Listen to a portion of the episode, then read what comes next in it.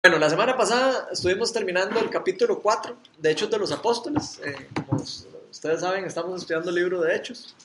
Ya vamos por el capítulo, hoy vamos a empezar el 5.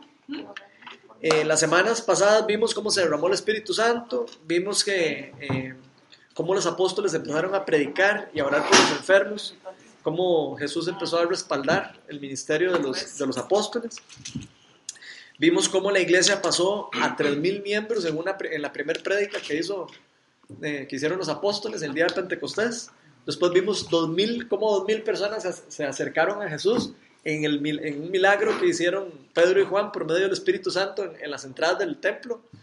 Eh, había una persona que tenía, era paralítico de, nacimiento y ellos oran por él ahí y se sana y es toda una revolución ahí en el, en el templo, los judíos, los judíos se alborotan y todo, meten a la cárcel a Pedro y a Juan, por una noche porque no saben qué hacer con ellos por el despelote que se les arma.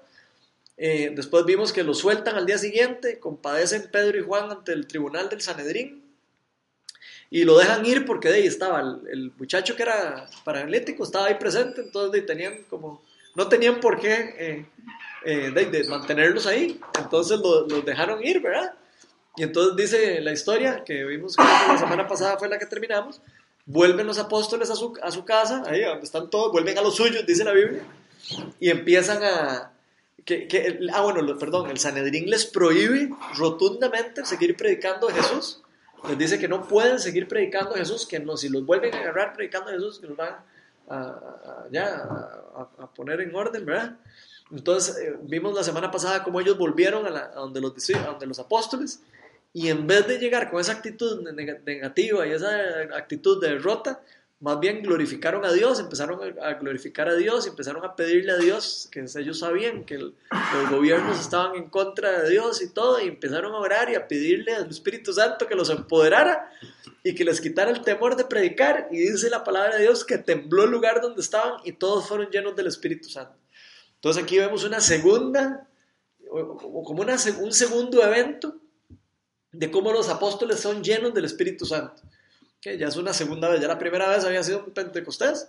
Entonces, eh, podemos ver aquí cómo eh, hay eventos en donde el Espíritu Santo llena eh, una habitación, un lugar o un grupo de personas y no necesariamente quiere decir que no son salvos ni que eran salvos, sino simplemente los, los empodera para alguna, cosa, para alguna cosa, algún propósito específico, o los alienta.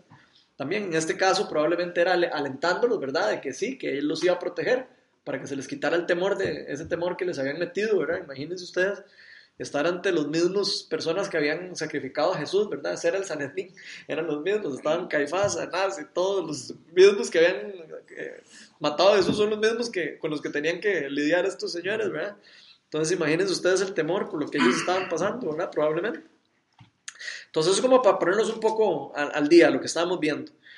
Hoy eh, el tema se vuelve un poco más polémico porque eh, a veces la palabra de Dios tiene temas polémicos. Entonces, aquí nosotros no nos brincamos ninguna, ningún tema polémico. Nos gusta entrarle a todo para que todo el mundo aprenda eh, y aprendamos todos de todo. Eh, de hecho, estos versículos que vamos a estar leyendo hoy asusta a mucha gente y algunas veces hasta lo malinterpretan.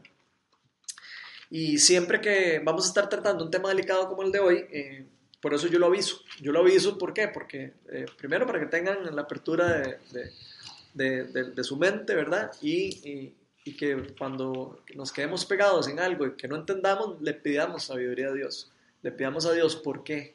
¿Por qué pasó esto? ¿Por qué, por qué esto ahí, ahí, aquí, aquí no? ¿Por qué siempre así, no es así siempre? Entonces ese tipo de cosas es siempre importante que me, me gusta leerla. Eh, que me gusta explicarla específicamente porque recuérdense que nosotros, de la lógica humana, nuestra lógica, la forma en como nosotros eh, maquinamos las cosas, no es la misma forma en que Dios maquina las cosas, ¿verdad? La palabra de Dios dice que la lógica de Dios es diferente. Eh, la lógica de Dios es hasta suena hasta así lógica para algunas personas humanas. Entonces hay que tener eso presente. Entonces, otra cosa que me gustaría recordarles es que la palabra de Dios nos dice que Dios es el mismo ayer, hoy y siempre, y por los siglos de los siglos. O sea, no es, no si leemos algo en, la Biblia y, así fue, eso fue lo que pasó hace tiempo, no es que Dios era así de una manera antes y ahora de otra manera diferente, no. Dios tiene un propósito para cada etapa de, de, de lo que Él se ha revelado a la humanidad. Entonces Dios es el mismo, Dios no ha cambiado, es el mismo Dios. Entonces eso es importante entenderlo para el tema que vamos a hablar hoy. Y la justicia de Él es perfecta. Eso es importante. Siempre, aunque nosotros creamos que es imperfecto, aunque nosotros creamos de que pobrecito, pero ¿por qué es que pasó esto? Eh, la justicia de Dios es perfecta y dice la palabra de Dios que Él, no hace, que él, es un Dios justo. O sea, Él no va a hacer algo que sea injusto ante, ante el tribunal de Él, que Él es el, el, el que sabe qué es lo que es bueno y qué es lo que es malo y lo que merece cada persona. Ok, eh, habiendo dicho esto, hoy vamos a estar leyendo los últimos versículos del, del, capítulo 4. Quiero que se vayan al capítulo 4 primero y vamos a leer el último versículo del capítulo 4, que es el 36. Aquí este es el primer caso que a mí me gusta siempre explicarles cuando pasan cosas así, porque no, no es normal. Aquí es donde podemos ver cómo la Biblia eh, no está ordenada en una forma inspirada por Dios. ¿A qué me refiero con esto? Los versículos, no fue Dios el que los puso. El orden de los versículos y los números de los versículos y los títulos que vienen ahí.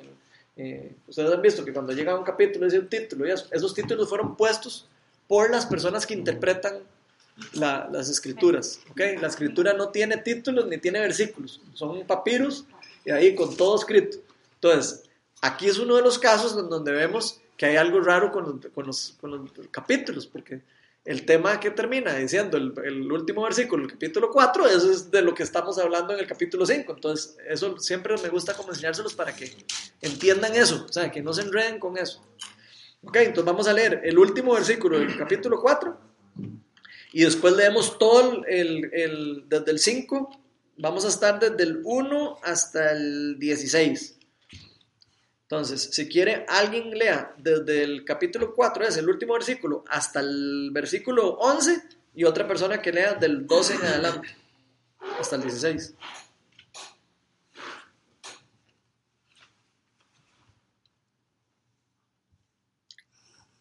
¿Cómo fue? El capítulo 4, yo lo leo, yo lo leo. Capítulo 4, el último versículo, hasta el versículo... El 36. El 36. 36, 37. 36, 37. Ajá, ese. ¿Hasta cuál? Hasta el 11 del 5. Ok.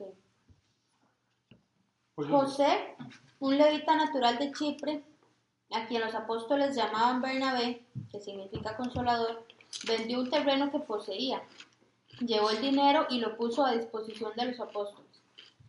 Un hombre llamado Ananías también vendió una propiedad y en complicidad con su esposa Zafira se quedó con parte del dinero y puso el resto, el resto a disposición de los apóstoles. Ananías le reclamó a Pedro. ¿Cómo es No, posible? no, Ananías le reclamó Pedro. Ah, sí, por eso. es que no es lo mismo, ¿verdad?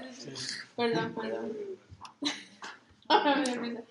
Ananías, le reclamó Pedro, ¿cómo es posible que Satanás haya llenado tu corazón para que le mintieras al Espíritu Santo y te quedaras con parte del dinero que recibiste por el terreno?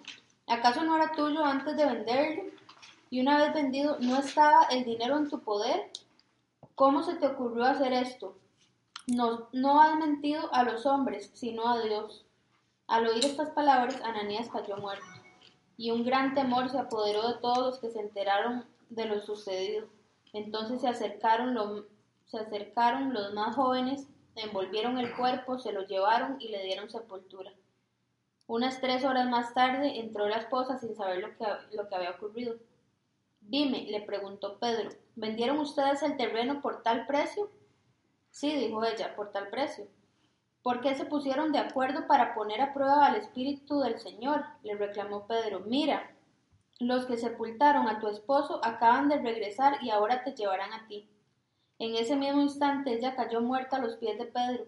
Entonces entraron los jóvenes y al verla muerta, se la llevaron y le dieron sepultura al lado de su esposo. Y un gran temor se apoderó de toda la iglesia y de todos los que se enteraron de estos sucesos. Ok, ¿Quién quiere seguir del 12 al 16? Yo leo. Por medio de los apóstoles ocurrían muchas señales y prodigios entre el pueblo, y todos los creyentes se reunían de común acuerdo en el pórtico de Salomón. Nadie entre el pueblo se atrevía a juntarse con ellos, aunque los elogiaban. y seguían aumentando el número de los que creían y aceptaban al Señor. Era tal la multitud de hombres y mujeres que hasta sacaban a los enfermos a las plazas y los ponían en colchonetas y camillas para que al pasar Pedro, por lo menos su sombra cayera sobre alguno de ellos. También de los pueblos vecinos a Jerusalén acudían multitudes que llevaban personas enfermas y atormentadas por espíritus malignos y todas eran sanadas. Ok. Entonces vamos a, a ver solo esa parte. Entonces, eh, ya vieron que el tema es polémico. Entonces, eh, ¿qué les llama la atención de eso? ¿O qué les gustaría comentar de eso? ¿Qué es lo primero que piensan cuando leen esos versículos?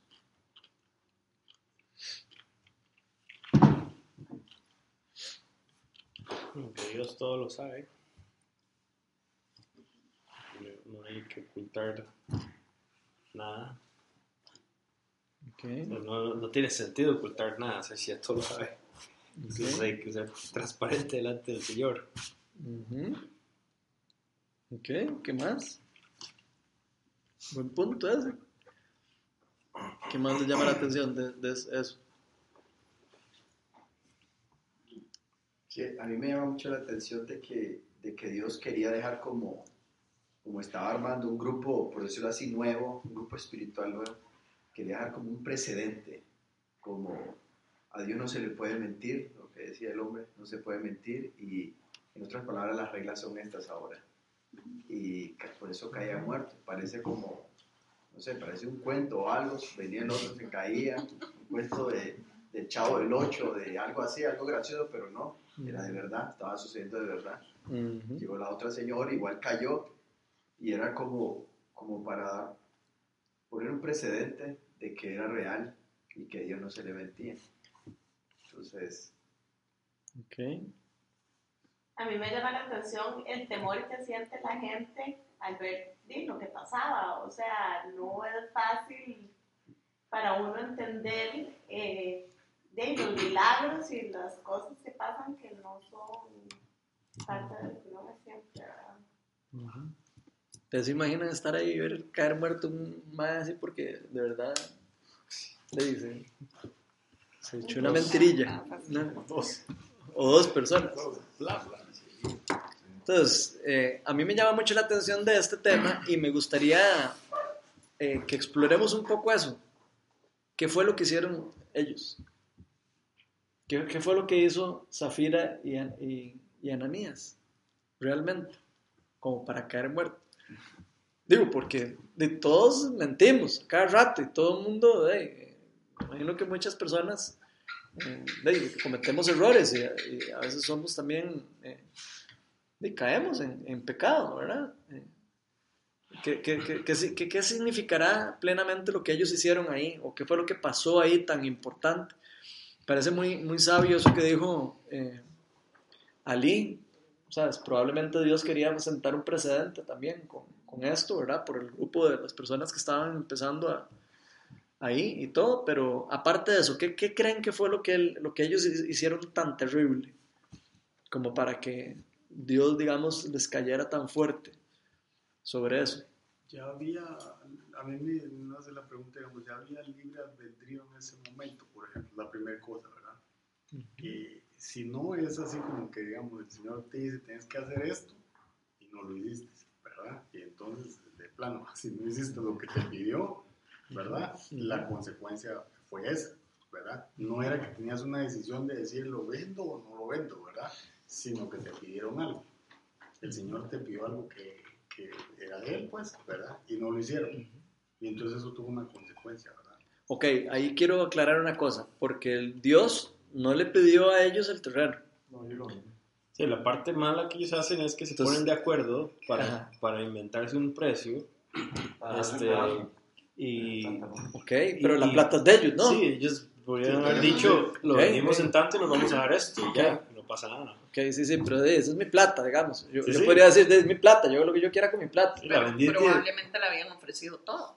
Entonces estaban confabulando contra el Señor. Ok, entonces hay algo, hay algo detrás de eso. pretendiendo. Hay, hay algo detrás que lo hace importante. ¿eh? Ajá, ¿Pretendían qué? Ahora sí, pero tía, ya ahora sí que ya como que hay más pistas. pretendía hacer creer que estaban dando todo cuando no estaban haciéndolo. Ok. Pero unos ¿Y a quién querían engañar? De la gente, será. ¿Y para qué? Para echarse flores. Ok. Quedar bien Sí. parados ahí entre la... ok. Ojo que estamos hablando de cristianos, ¿verdad? Perdón. No, no, pero unos versículos antes algo decía de que, de, que, de que todos tenían como entendido que las herencias no eran de nadie específico, sino que eran de, de todos en común. O sea, se, se habían ellos no es que no es que era obligatorio, ¿verdad? Es Correcto, pero digamos, importante. ese, es, moralmente esa era, ¿verdad? Es lo que ellos, lo que ellos eh, de- habían pactado, digamos, socialmente. Entonces, al confabularse y hacerlo con dolo, o sea, no solamente es que me equivoqué porque erré, sino que al hacer todo premeditadamente, pues obviamente estaban tratando de engañar al Espíritu Santo. Ok. Y, a, y a las personas Y a que las estaban personas, al par, a los exacto. apóstoles. Ajá. Entonces, de- eh, eh, eh, y para una obra en principio del, del Espíritu Santo. Ok. La plata igual era para los apóstoles. Ok.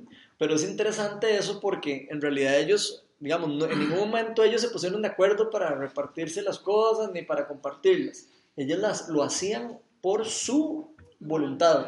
O sea, en ningún lugar dice todos se pusieron de acuerdo y entonces todos repartían bienes. No, lo que dice es que todos eh, los que, o sea, los que sentían lo hacían y lo ponían a su disposición. De, y, y- y resulta que empezaron a desaparecer los pobres. O sea, la gente fue, empezó a ser tan bondadosa que di, no, no habían pobres en el lugar, porque entonces di, lo que tenía un rico lo ponía a la disposición, pero lo hacían voluntariamente, ¿verdad? Eso es importantísimo. La semana pasada hablamos específicamente de ese tema, porque eh, a veces, de hecho hay gente que hasta tiende a decir que el cristianismo eh, de antes era como comunismo, y no, y no, no es comunismo. No es que ellos los obligaban, para pertenecer a la iglesia, los obligaban a repartir sus bienes, no, jamás, así no era. Ellos, los que querían, ponían sus cosas a disposición, los que no querían, no. Entonces eso es importantísimo entenderlo, porque no era igual que el comunismo, de como de que, ah, ok, aquí fijamos la ley de que todo el mundo, no. Es algo que ellos hacían con el cariño y, y algo inspirado por Dios. Era algo como, ok, madre, yo no puedo ver a Natasha mal, madre, si yo tengo plata, yo, yo le voy a dar plata. Eso era lo que, lo que estaba pasando, digamos, en esa época. Entonces es importantísimo entenderlo ahora en, en este tema porque es demasiado importante la diferencia de lo que está pasando ahí, ¿verdad? Ok. ¿Ya? ¿Alguna duda de eso? No, no, sí, digo, date cuenta que no era, si- vamos a ver, si era un acto de amor hacia los demás y decido hacerlo a medias, entonces, ¿por qué el castigo? Ok. Yo Sí, ¿Qué siento, opinan de eso? Bueno, dale. bueno, yo siento que, que Dios estaba viendo el corazón de las personas porque siento que si ibas a entrar en ese movimiento, eh, Él estaba viendo, quería que la gente entrara con corazón en santidad y no, no que hubiera avaricia, porque la misma palabra de Dios dice, donde está, donde está tu corazón, ahí estará tu tesoro, ¿verdad? Entonces, siento que Dios estaba, estaba viendo eso, que la gente quería seguir el movimiento, pero todavía estaba anhelando ese, ese, esa parte del dinero, no, Ok. no totalmente entregado. Entonces, yo creo que Dios estaba como descubriendo esos corazones que, que Él quería un corazón en santidad, porque Dios es así, Dios es un Dios como, a veces un poco, porque eso sucedió en el Antiguo Testamento también, cuando Ujú. conquistaron una ciudad, y, y un grupo grande, que era un grupo familiar, se quedó parte de los bienes del botín y Dios ahí se había dicho, Que no, no se queden tocaran- con nada. Y, y Dios los mandó a matar a todos, o todos, no sé si fueron, creo que a un hueco, no sé qué pasó, pero todos murieron. Entonces es como Dios es como así, como Ok. Yo creo que, que, que vender el terreno y mentir por el, por el precio, se le miente a los hombres, ¿verdad? Eh, yo creo que, que siempre cuando uno es cristiano, eh, uno tiene que seguir unos preceptos y unas indicaciones que tiene Dios. Y no porque de pronto en ese momento los mayas hayan caído, hayan caído muertos. O sea, lo estoy diciendo yo, ¿verdad? No, no, no lo sé. Puede que sí, pero yo creo que, que si lo vemos de un plano espiritual, no es esa muerte. Yo creo que es la muerte eh, por no cumplir la muerte que, que, que de estar vivo pero estar muerto, ¿verdad? Espiritualmente. ¿Por qué? Porque, porque uno cuando, cuando va hacia Dios o si uno quiere una relación con Dios tiene que seguir unos preceptos y unas indicaciones y, y si usted no, no los cumple, eh, muere. Porque se aleja de Él y porque se, se pertenece a, a otro, a- bueno, al mundo, lo que sea, ¿verdad? Entonces yo creo que, que esto, eh, si, lo, si, si lo vemos en el, en el, en el plano eh, de, de las personas, de, de- de esto, mentirle a, a, unos manes por, por, por haber vendido un terreno y mentir sobre el precio, pues listo, pero a Dios es otra cosa. Digo, porque Zafira y este mae, eh, Ananías y Zafira pudieron haber vendido el terreno y haber dicho la verdad. Di, lo vendimos en tanto y queremos dejarnos tanto y vamos a poner esto. No pasa nada. Y no pasa nada. ¿verdad? La pregunta es, que, o sea, ¿qué, ¿qué es lo que hay detrás tan serio para que esto llegue a pasar? O para que esto les pasara, digamos. Acuérdense que eran, en teoría eran cristianos, ¿verdad? Los- los- estas personas, ¿verdad? O querían aparentarlo ser, ¿verdad? De alguna manera. O, eran, o estaban haciéndose pasar por cristianos. Una de dos. Porque estaba con ellos, ¿verdad? Eran parte de los que estaban ahí, ¿verdad? Creo que seguir a Cristo es una decisión. Seguir a Cristo es una decisión y, y, y poniéndolo en, el, en esta, digamos, en esta época, eh, tenés, que, tenés que limitarte en muchas cosas que ofrece el mundo y muchas cosas ricas y sabrosas para la carne. Entonces, pero tenés que limitarte. Si querés verdaderamente seguir a Cristo y, y llegar a esa meta, que la meta es, eh, es irnos con Él o que Dios nos lleve o como sea, pero estar con Él. Entonces, siento que, que también viéndolo hacia esta época, eh, hay muchas cosas, ¿verdad? Que, pero uno que ofrece, que están alrededor nuestro, pero uno se limita igual. Entonces, parte de eso es. Ok. A mí hay varias cosas que me llaman la atención de eso. Una es que si leemos el pasaje, más, a- más arriba, dice, Pedro le dice, ¿cómo es posible que Satanás haya llenado tu corazón para que le mintieras al Espíritu Santo y te quedaras con parte del dinero? ¿Qué creen que quiere decir Pedro con eso? Porque la palabra que usa en griego Pedro eh, ahí es la misma palabra que se usa para ser lleno del Espíritu Santo en el idioma original. Entonces, ¿qué creen que quiere, qué, relación cree que puede tener eso con eso?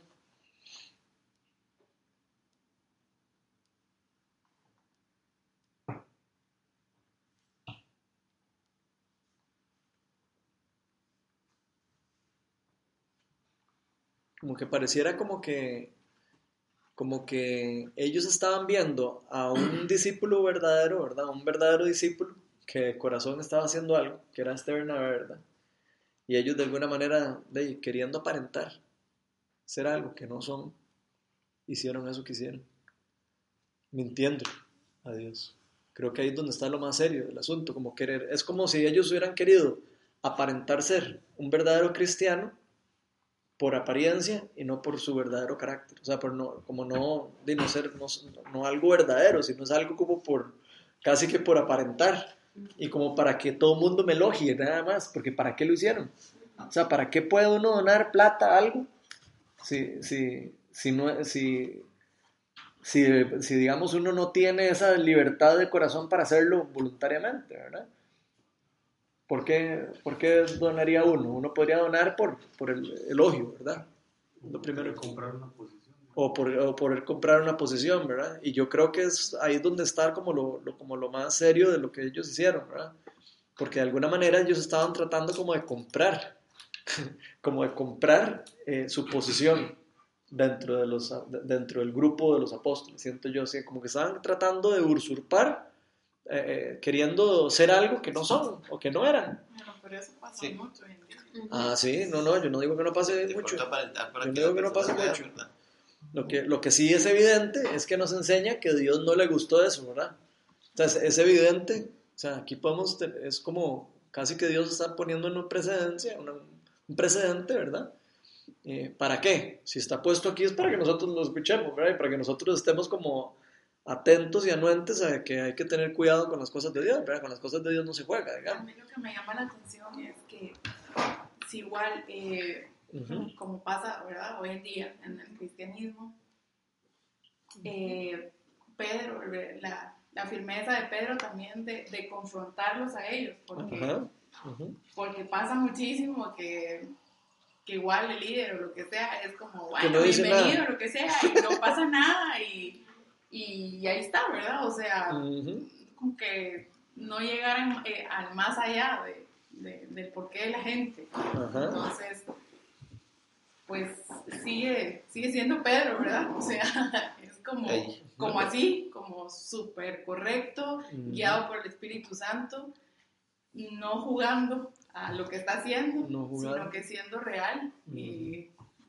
y entonces, eso también me gusta porque está en las dos partes. Ujú. La parte que sé, porque te están dando algo, Ujú. y la parte que, que miente. O sea, de alguna, de alguna manera podríamos hablar como de disciplina, de disciplina de, la- de la iglesia, fue eso, ¿verdad? Es casi que una, Ujú, podríamos decir que fue algo correctivo Exacto. ¿Qué de- del líder, ¿verdad?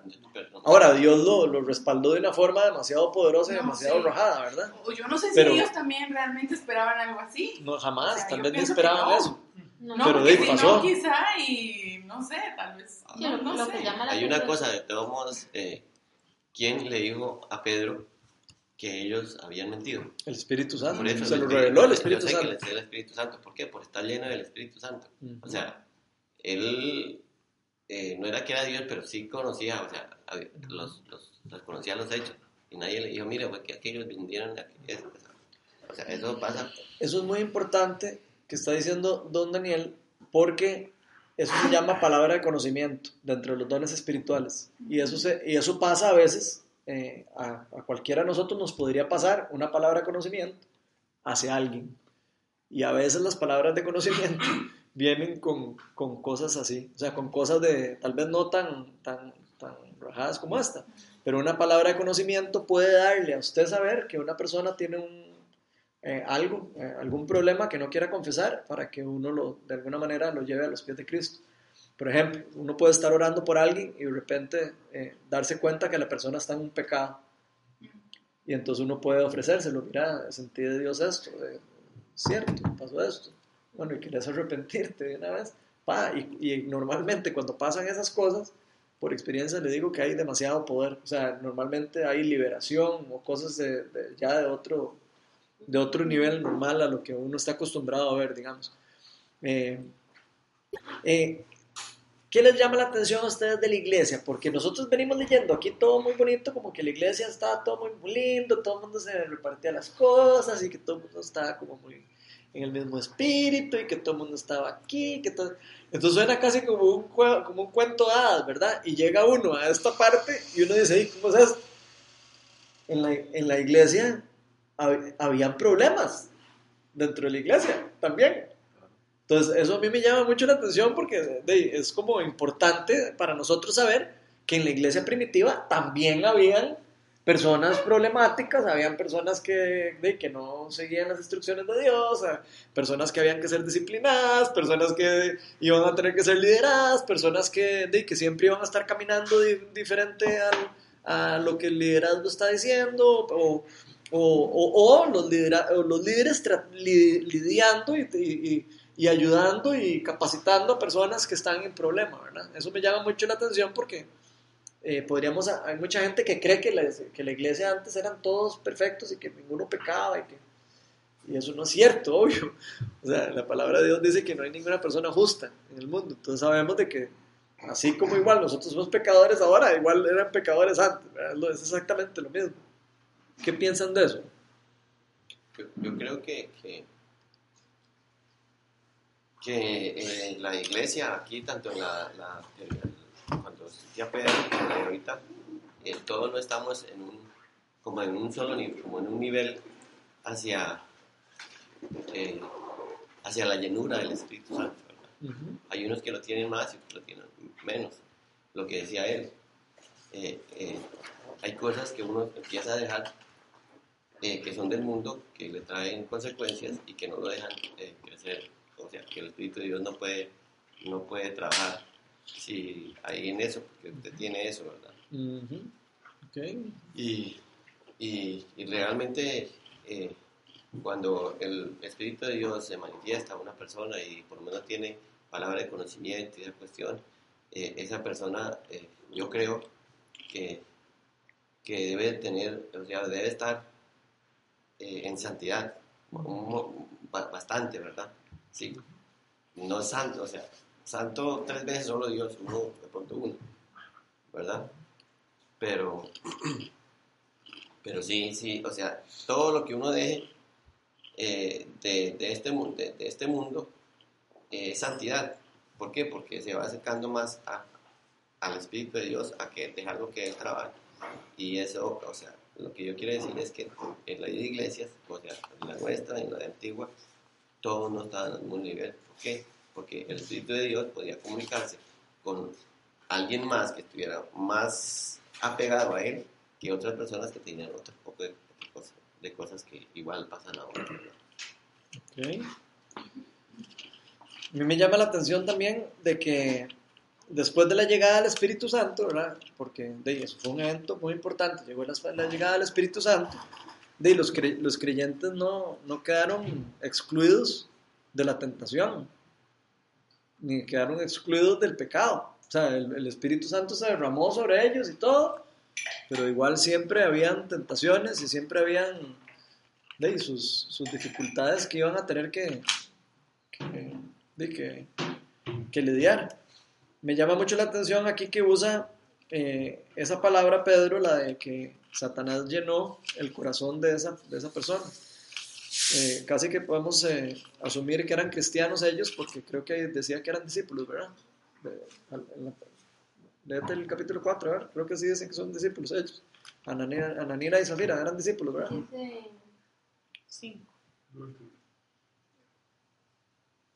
No es que nada más dice que un hombre llamado Ananías también vendió su propiedad en complicidad con su esposa.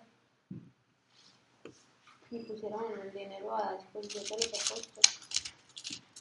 Ok, bueno, no dice que es Ah, pues para vender el terreno y ponerlo a es probablemente que ya había, es, es muy probable que ya eran discípulos, ¿verdad? Oh, pero ojo que no lo dice, ¿verdad? Ento- Esas, esas diferencias hay que entenderlas. No lo dice, pero uno podría medio asumir de que sí, probablemente ya eran discípulos, porque dice, exacto, si ya estaban eh, de, donando cosas y estaban en, esa, en ese hilo, probablemente ya habían aceptado al Señor, a Jesucristo en su corazón, ¿verdad? Eh, Bueno, eh, Bueno, pero es que anteriormente. esa parte, esa parte la, no, no sabemos. O sea, puede que fueran parte del grupo, pero de Ah, ahí a que fueran realmente discípulos hay un paso gigante. O sea, puede que no, que no, en realidad nunca lo... ok, entonces Además, es un punto no. No, evidentemente no. Ajá.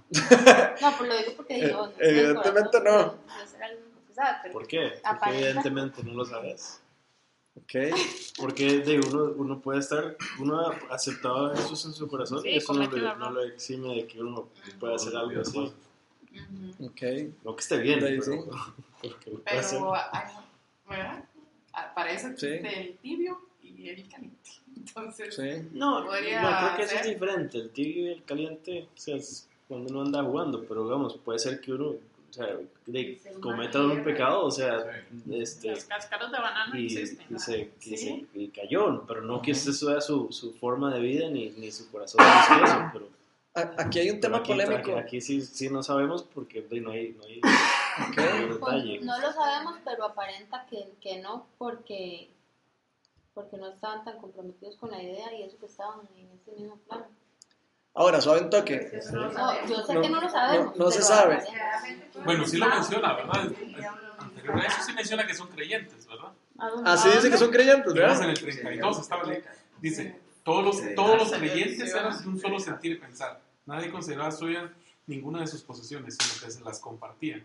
Los apóstoles a su vez, a, a su vez con gran poder seguían dando testimonio de la resurrección de, del Señor Jesús. La gracia de Dios se derramaba abundantemente sobre ellos, sobre todos ellos, pues no había necesitado una comunidad. Quienes poseían casas o terrenos los vendían. O sea, ellos estaban dentro de ese grupo. Ahí venían ¿verdad? hablando como que estaban dentro del grupo. O sea, Yo he oído muchas, eh, digamos, muchas personas que sí eh, piensan que las personas sí eran discípulos, o sea, que sí eran, estaban dentro del grupo, que se aceptaron a Jesús en el corazón, que sí eran verdaderos cristianos. Eso ya eh, no, no, sabe- no sabemos y probablemente tal vez no, pero puede ser que sí también, como dice otro, y quién dice que no. Pero lo que, más me, lo que más me interesa de eso es porque hay un tema polémico ahí. Ahí dice que Satanás llena el corazón de esas personas. Y esa, y esa palabra se usa como, eh, como les dije, como cuando el Espíritu Santo llena a una persona. Entonces, en pocas palabras, podemos decir que hay una influencia demoníaca en estas personas. Entonces, eso es un tema que también es, eh, ha- hace polémica en la iglesia. Y la pregunta de los 10 millones es, ok, has- eh, ¿podrá haber posibilidad de que un demonio o, o Satanás influencie a, una, a un cristiano? Sí, claro. Influencia a una persona. Ese es un tema que a la gente no le gusta porque a nadie le gusta. Pero eso es importante porque eso, eso está aquí, ¿verdad? Uno, uno tal vez no, no lo piensa, ¿verdad? Uno como que se lo brinca, pero ese tema está aquí muy claro, ¿verdad? Y Pedro como que, es más, probablemente Pedro hasta pudo, probablemente, digo yo, no, no quiero jugar así como de muy, eh, así de que todo es espiritual, pero probablemente hasta podría haber habido una influencia demoníaca que Pedro lo haya visto, ¿verdad? También que le haya dado discernimiento para ver que Satanás estaba influ- influyendo. ¿verdad? Entonces, pero el, tema importante es, es eh, que aparentemente, ¿verdad? Pareciera como que los cristianos estamos vulnerables también al ataque del enemigo. Al ataque del enemigo in- in- eh, eh, puede significar influencia a hacer cosas que no necesariamente nosotros estamos queriendo hacer, ¿verdad? Perdón, es por lo menos ¿Qué piensan como, de eso? como cuando uno, uno siendo cristiano y, y sabiendo todas las consecuencias que le trae eh, eh, hacer algo que no debe. Ajá. Y entonces uno dice, vea, yo me gusta esto, pero yo estoy con el Espíritu de Dios. Quédese aquí un ratito usted. Yo voy, hago lo que tengo que hacer allí y yo vengo por usted. Resulta que cuando vaya a hacer lo que tiene que hacer y vuelve a donde está el Espíritu de Dios, él ya no está ahí. ¿Por qué? Porque, sea, bueno, es una comparación, pero se ha alejado, se ha ido, o le cuesta, o le va a costar volver eh, a, a- a pegarse a, a- a él, o, sea, le va a costar, eh, bueno, se va a sentir mal, eh, va a hacer venir el remordimiento y va a venir un montón de, de cosas. ¿Por qué? Porque, porque fue tentado, o sea, el, el- el diablo le puso algo ahí y usted fue y hizo, o sea, como de- hablaba usted del- de, los dos malito aquí, uno aquí a cada lado, decir, no, no haga esto y el otro sí lo haga, ¿verdad? Entonces, así, no, hoy a, muchos nos ocurre eso, y de, que, de que vamos a, o sea, sabiendo las consecuencias, hacemos cosas que no. Ok. Y muchas veces no, no son acciones, siento yo, muchas veces ni siquiera uno lo ve tan claro. No sé, o sea, muchas veces yo no tengo absolutamente nada que quejarme ni sentirme mal y amanezco insoportable. Y yo digo, se me metió el demonio. O sea, se me metió el demonio y no quiero ver a nadie. Y, o sea, y, y, sí, o sea, y, uno dice, tengo que sacar este sentimiento, ¿verdad? Feo de, de egoísmo, de, de ira y llenarlo con el Espíritu Santo, pero cuando, cuando uno ya empieza a darse cuenta, pues cuando amaneciste ni te diste cuenta.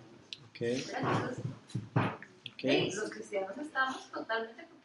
Ok, eso es muy importante que nosotros como cristianos lo, lo entendamos. Por eso es que yo estoy recalcando tanto el tema, porque a veces hay personas que creen que los, que los cristianos, al tener el Espíritu Santo, no pueden ser influenciados demoníacamente. Y que juzgan a otros porque Sí, porque a criterio mío personal, yo digo que eso no, eso no es cierto. Yo lo he podido ver, eh, lo he podido ver y lo he podido escuchar de personas eh, que tienen mucho conocimiento en eso. Por ejemplo, el fundador de Viña, John Pero no pasó con el mismo Pedro cuando, cuando Jesús le dice Satanás, o sea, aléjate de mí bueno, pero. Ahí, no se sabe exactamente si Jesús les está, le está nada más diciendo a él, eh, como diciendo, no me, te- no me tientes. No, no es lo mismo que lo que está pasando aquí, que llenó, que aquí sí, Sí, no aquí sí se está usando un, un- como una palabra de, llen- de llenura, ¿verdad? Sí, pero En toda la Biblia dice llenó, en la- palabra griega sí dice la palabra llenó Ahora, y es la misma y que es lo importante, que es la palabra original. Por eso no importa eh, cómo lo diga en las diferentes Biblias, lo que importa es cómo lo dice el, el idioma original, Pero en el escrito. Ah, aquí un punto porque uno, uno dice lo llenó y, y- y Satanás y tal vez uno se lo imagina ahí como cachos y feo, pero muchas veces el pensamiento, la, la- la- lo, lo que viene entre comillas es bonito. O sea, es agradable. Eh, es- ajá, puede es- ser que sea es- agradable. Es, eh, pareciera más bien muy atractivo. Exacto. Solo que después viene el huevazo. Viene, viene. Porque güey, tu pecado te lleva a la muerte, la muerte espiritual. O sea, es. este, entonces, o sea, muchas veces es, eh, la- como se lo presenta Satanás a uno, es- pareciera que es muy lindo, ¿verdad? Sí, eso es cierto. hay que Hay, que saber, hay que saber sí, exactamente de qué manera es que obra, porque digamos, uno de, por decir Satanás, como vos decís, sí, yo me lo imagino, ¿verdad? El cachudo o algo, ¿verdad? Y, y definitivamente sí, es algo que, que lo endulza a uno el oído, ¿verdad? Y me imagino que ellos le dijeron, "Ey, ¿para qué va a dar toda plata? Mejor déjate esto y te puedes comprar allá y, y la finca y la cosa, ¿verdad? Sí, uno no lo ve malo, pero... Estoy haciendo algo bueno, una Exactamente. y- Exactamente. y, y en realidad yo no creo que eso se haya sido lo malo. Yo, lo malo fue el tratar de aparentar, el tratar de, de hacer algo que uno no es. O sea, hacer como intencionalmente querer engañar a, a, a Raimundo, ¿verdad? Eso es lo que creo yo que es lo que está más feo, ¿verdad? Tal vez si lo hubieran vendido y hubieran eh, sido claros, tal vez eh, no hubiera pasado nada, probablemente, ¿verdad? Sí, dice, Dios sí. conoce la intención. Exacto, o sea, Dios co- conoce la intención y obviamente hubo avaricia y hubo un montón de cosas que se adueñaron de, de Zafira y de Ananías, ¿verdad? Eh, a mí me gustaría aclarar un poco esto de la llenura, de la llenura y la palabra esta de llenura del corazón, porque no es lo mismo que posesión, digamos. Eh, hay, hay que te- entender esas diferencias. O sea, la posesión demoníaca es una cosa que, pu- que puede pasar cuando una persona está totalmente controlada por un demonio. Eso se llama posesión demoníaca. Entonces, sí, sí hay, eh, por lo menos las personas que saben de eso, ¿verdad? Porque eh, hay gente que sabe muchísimo más que nosotros aquí. Personas que saben de eso, que creen que los cristianos no pueden ser poseídos por demonios, poseídos, pero sí pueden ser demonizados.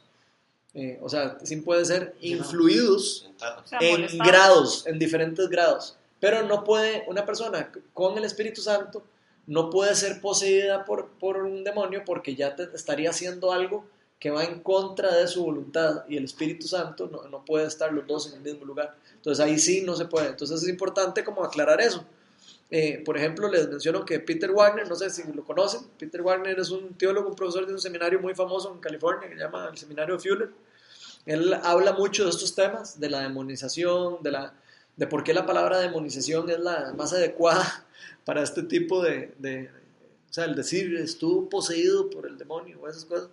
Casi que uno podría decir que o, o- o solo un cristiano y, y difícilmente de estas personas que han lidiado con mucho de eso, difícilmente han visto casos de personas que de verdad no, que, que no han podido, digamos, siempre tener algo de control dentro de su, dentro de su cuerpo, digamos. O sea, siempre, siempre hay algo que la persona está como no queriendo soltar para que eso esté ahí, digamos.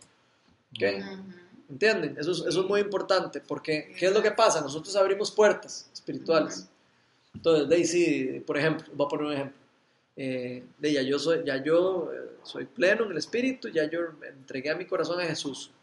Y de repente yo empiezo a meterme en pornografía. Entonces, si yo puedo ser un cristiano renacido y puedo estarme viendo influenciado por la pornografía. Entonces, ¿qué es lo que pasa con eso? Que yo estoy abriéndole una puerta a Satanás para que Satanás empiece a tener control cerca o alrededor mío y me puede llevar a mí a hacer cosas después parecido a eso.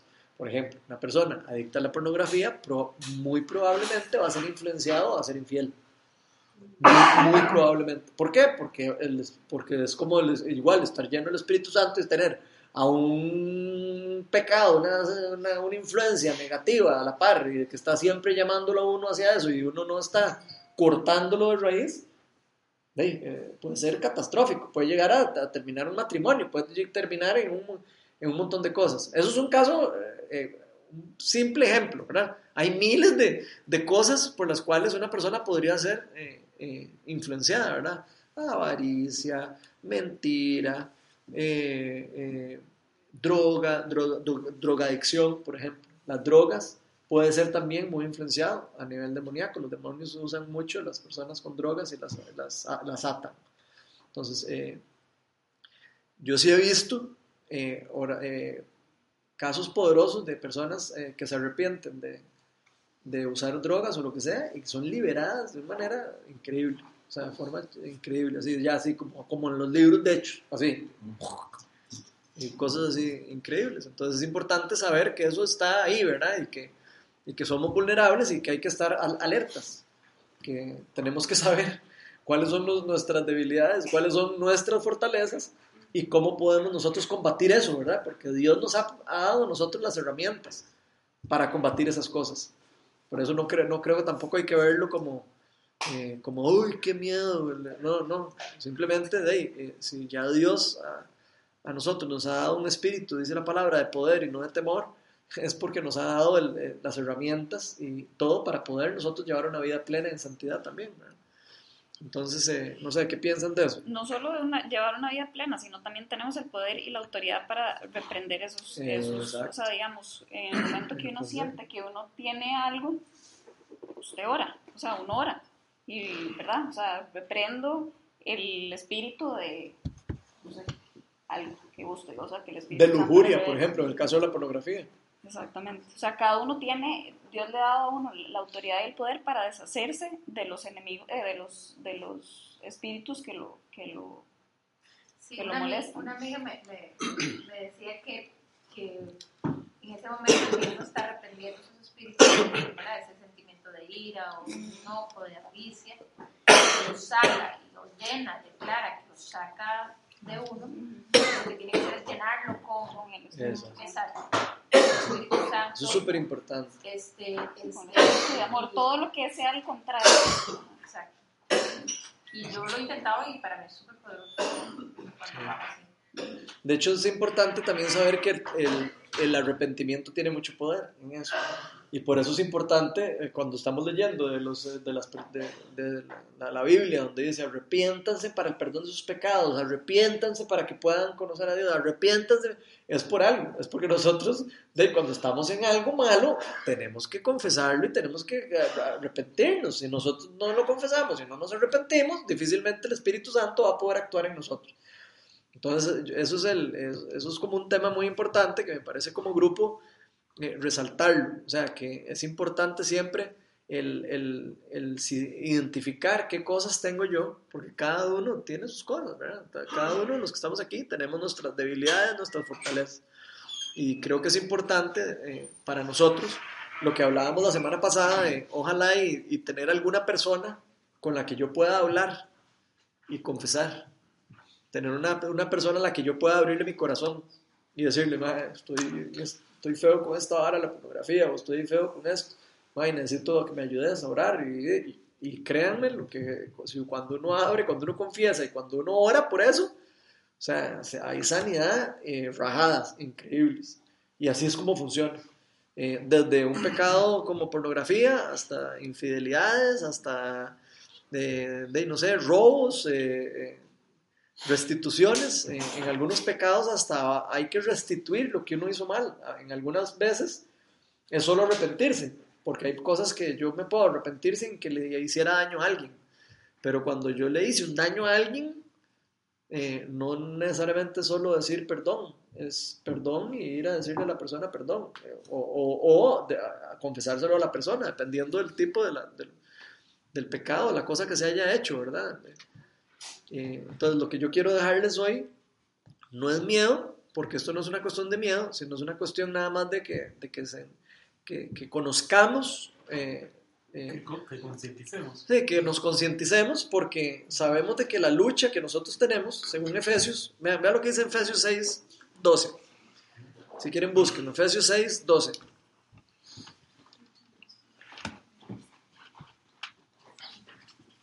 Y siempre es importante también, eh, que era una charla que estaba oyendo el otro día, que el Señor decía que cuando pecamos, ¿verdad? el, el ir al, un- o sea, el, el entrar en oración y pedirle perdón a Dios inmediatamente es súper importante porque, digamos, si esperamos a que, digamos, yo tengo una triada con Mauri y con Laura, ¿verdad? Pero si, vuel- si, tengo que, si nos vemos cada 15 días, si tengo que esperar cada 15 días para verlas, ¿verdad? Y estoy abriendo, dejando la puerta abierta para que el enemigo me siga molestando. Entonces sí es importante que cuando pequemos y tengamos esa culpa que nos esté molestando el enemigo, es orar, porque el, que, el que nos perdona es Dios, ¿verdad? Obviamente que cuando oramos y lo confesamos, si es algo grave, que digamos que lo confesamos y seguimos siendo molestados, entonces sí, sí, es necesario que intercedan por nosotros, pero lo mejor es ir ante Dios en ese momento, ¿verdad? Y pedirle perdón para cerrarle la puerta al enemigo. Sí, Importante Entonces, también el poder de la intercesión, ¿verdad? Por ejemplo, si yo voy a ir de viaje a algún lado y yo sé que yo soy flojito para, para andar haciendo tonto, entonces digo, uno puede poner en oración eso. Uno puede decirle a alguien, madre, voy a salir de viaje, madre, necesito que estés orando para que, para que, de verdad, para quitar toda tentación de mis ojos. Digamos, cuando, me estoy hablando ya en un nivel más íntimo, ¿verdad? Estoy hablando de un nivel íntimo entre la, entre la persona de la triada de uno, ¿verdad? Obviamente eso usted no se lo va a estar diciendo a todo el mundo, pero usted se lo puede decir a alguien en, en específico. Lo que sí es importante es parar el pecado en el momento preciso, porque el pecado normalmente nunca, nunca llega listo. El pecado se va construyendo. Digamos, uno empieza primero con un pensamiento, después ese pensamiento lo empieza a, a- a llevar un poquito más para allá, y después de un poquito más para allá hago otra cosita más para allá, y cuando me doy cuenta ya pasé una, una barrera en donde ya me es difícil devolverme porque me dejalé, porque ya me comprometí, y entonces ya después de salirme es un enredo. ¿Ok? Entonces, eso, eso es importante, tener una triada un- una persona con quien. ¿Por qué? Porque uno puede agarrar un pecado eh, antes de que se convierta en algo serio y pararlo de raíz y ahorrarse un mega problema, ¿verdad? No solo problema familiar o de, de de- de un montón de cosas que pueden estar involucradas, sino espiritualmente, ¿verdad? Entonces, eh, importante como, siento yo como eso, que, cuide- que estemos sabiendo y estemos todos claros de que hay que cuidar nuestro corazón. Que ahora sí, leamos Efesios 6, 12. Creo que es un tema importante entender eso. ¿Quién lo tiene? Efesios 6, 12. Porque nuestra lucha no es contra seres humanos, sino contra poderes, contra autoridades, contra potestades que dominan este mundo de tinieblas, contra fuerzas espirituales malignas en, la- en las regiones celestiales. Ok, hasta ahí. Por tanto, pongan toda la armadura de Dios para que cuando llegue el día malo puedan resistir. Ok, vean. Vea, eso que terminó Otto diciendo ahí, les recomiendo que se lo lean en la casa ahora cuando lleguen a la casa. Léanse Efesios 6, lo que sigue después de eso que leyó. Además, léanselo todo, el Efesios 6, es, es cortito. ¿Por qué? Porque ahí eh, Pablo nos está diciendo claramente que nuestra lucha no es contra, contra maes y- o contra personas y contra... ay, nos- nuestra lucha, sí, es a veces contra personas, pero también hay cosas celestiales y, y- y potestades y otras cosas que, que nosotros tenemos que, que prepararnos para luchar contra, de verdad. Y por algo el conocimiento eh, de la palabra de Dios, ahí cuando lean la armadura, que es lo que viene ahí, después dice cómo, cómo se protege uno de todas estas cosas.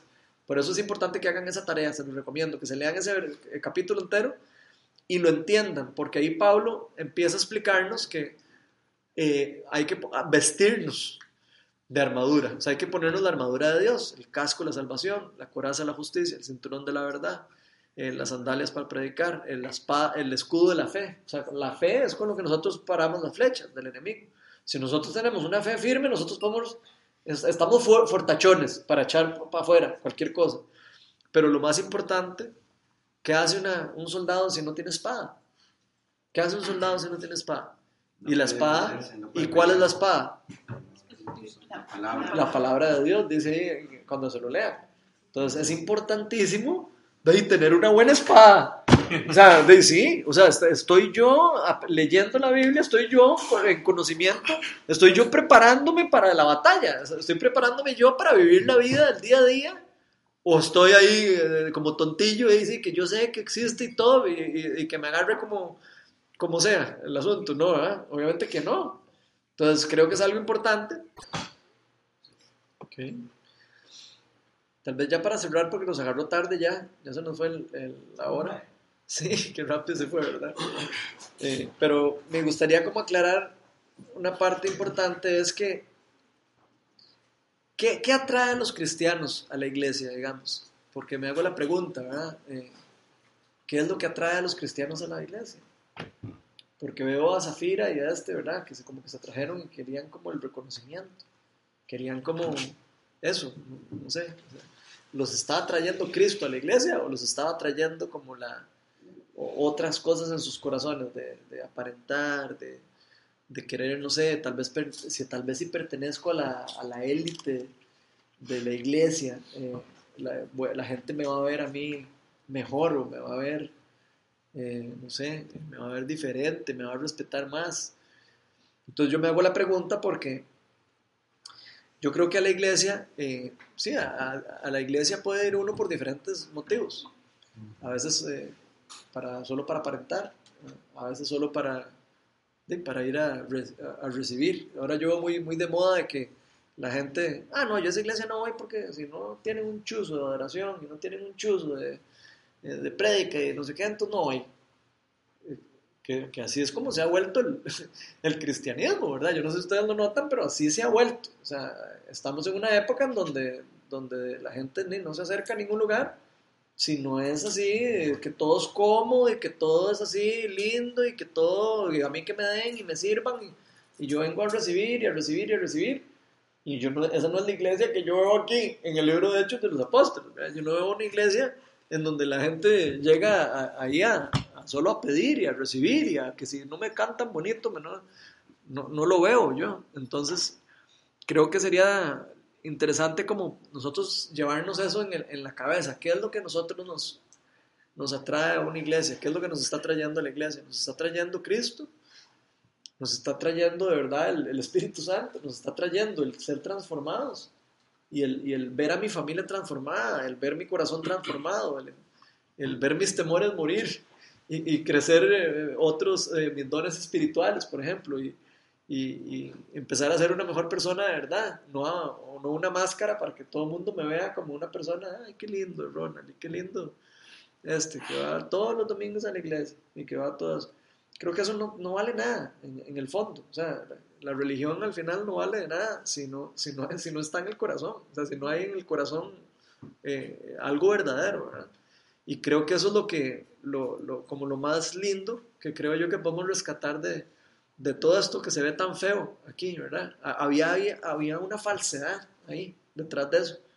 Había como algo así feo, algo, algo como que no, como que no, definitivamente no, Zafira y, Ananías, de no, no sé cuál habrá sido el motivo por estar, de, de, hacer eso, no sé cuál será el motivo y, y, lo que quiero retar hoy al grupo de aquí es que ojalá no sean los motivos de nosotros eso nunca, ¿verdad?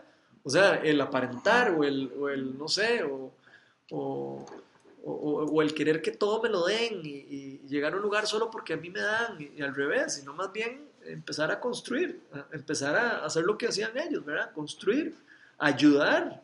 Eh, lo que aprendo lo enseño, como hablábamos las semanas pasadas, ¿verdad? Y si yo puedo ayudar, ayudar. Si yo puedo hacer esto, lo hago. Eh, me explico, no, no, no, no ser como un...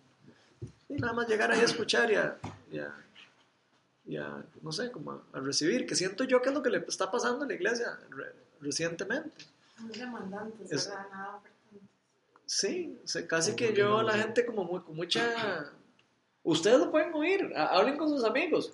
Ah, es que yo no voy a tal iglesia, pero es que no, ahí solo cantan ese maíz, nada que ver.